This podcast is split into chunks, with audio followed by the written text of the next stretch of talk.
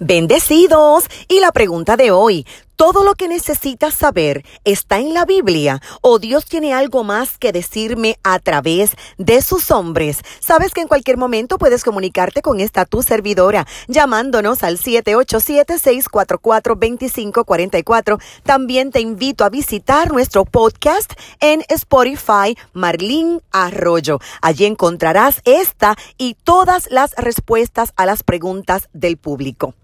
66 libros de las Sagradas Escrituras o 73 libros de la Biblia Católica no son suficientes para expresar toda la historia y la gloria de Dios. Él es infinito. Ciertamente la Biblia, inspirada por Dios, es totalmente confiable, llena de enseñanzas morales, eventos históricos, profecías, también comprueba hechos científicos y es tan actual para nosotros como lo fue cuando fue escrita, porque Dios no cambia. Es tan importante la palabra del Señor que Jesús dijo, no solo de pan vivirá el hombre, sino de toda palabra que sale de la boca de Dios. Mateo capítulo 4, versículo 4. La Biblia nos cuida de falsas enseñanzas, nos equipa para servirle a Dios, nos enseña sobre la salvación y las consecuencias del pecado, cómo lograr una vida victoriosa, nos hace mucho más sabios, nos libera de perder años de nuestra vida en aquellas cosas pasajeras y que no son útiles y muchísimo más, además de que es una riqueza literaria incomparable pero no todo está allí. Hay mucho más que Dios te quiere decir. La iglesia tiene muchísimos eventos históricos que no están registrados en los hechos de los apóstoles.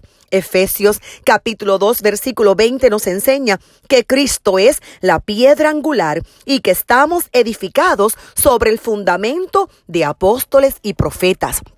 Actualmente hay profetas que nos hablan de parte de Dios. Un profeta es alguien que ha tenido experiencias con Dios y tiene la misión de comunicar cada revelación del Eterno. Es uno que habla en su nombre a los seres humanos. Y hoy Dios continúa utilizando a sus profetas para revelar sus planes y propósitos específicos para las personas. Los profetas oran, imponen manos, disciernen, lloran, adoran, cantan, declaran, anuncian, destapan lo oculto, desafían a la gente, equipan, edifican, animan, entre otras cosas. El segundo libro de Crónicas, capítulo 20, verso 20, cita, Créele al Señor tu Dios y estarás seguro. Créele a sus profetas y serás prosperado.